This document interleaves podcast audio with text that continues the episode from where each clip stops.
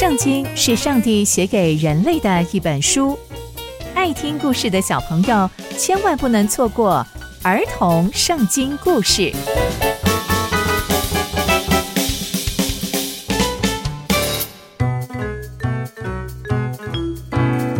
各位亲爱的大朋友、小朋友们，大家好，我是佩珊姐姐。小朋友们，今天佩珊姐姐要跟大家分享的故事是耶和华向以利亚说话。我们在前一集中知道。以利亚被耶洗别追杀，因而啊逃到了上帝的山和烈山躲起来。那接下来又会发生什么样的事情呢？就让我们继续听下去吧。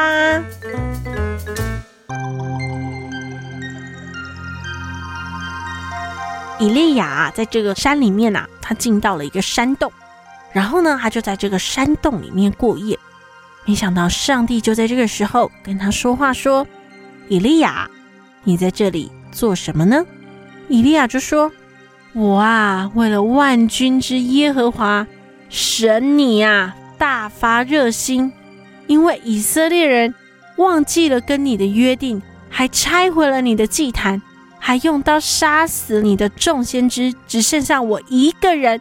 然而这些没良心的人还想要把我的性命取走，哎，唉。”我真是不敢想象，上帝呢就说了：“你出来，站在山上，在我的面前，你来吧，来我面前吧。”在那个时候，耶和华从那里经过，在耶和华的面前呢，有强烈的大风，而且山崩石碎。但上帝呀，并没有在那个风里面。大风吹过之后呢，又有地震，但上帝也没有在那个地震里面，也没有这样强烈的晃动。那地震之后呢，又有火显现，但上帝也没有在火里面，而是在大火之后有一个很低微柔和的声音。伊利亚就听见了，他呢用他自己的外套蒙着脸走出来，站在这个山洞口。上帝这时候又向他说：“伊利亚，你在这里做什么？”伊利亚接着又说了：“我为了耶和华。”万军的神大发热心，因为以色列背弃了你的约啊，又拆毁了你的祭坛，用刀杀死了你的众先知，只剩下我一个人。他们现在还想要杀我，哎，怎么一直问我在这里干什么呢？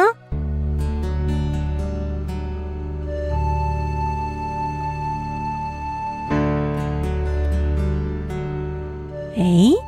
从今天的故事，我们可以知道，以利亚其实心里面非常非常的害怕，而且非常非常的丧气。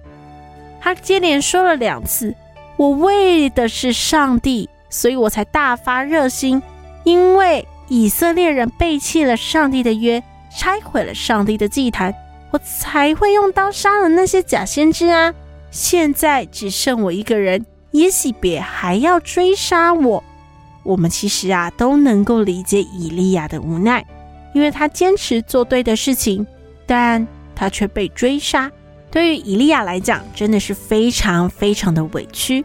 那上帝又是怎么看这件事情呢？我们呐、往故事的前面看一点点。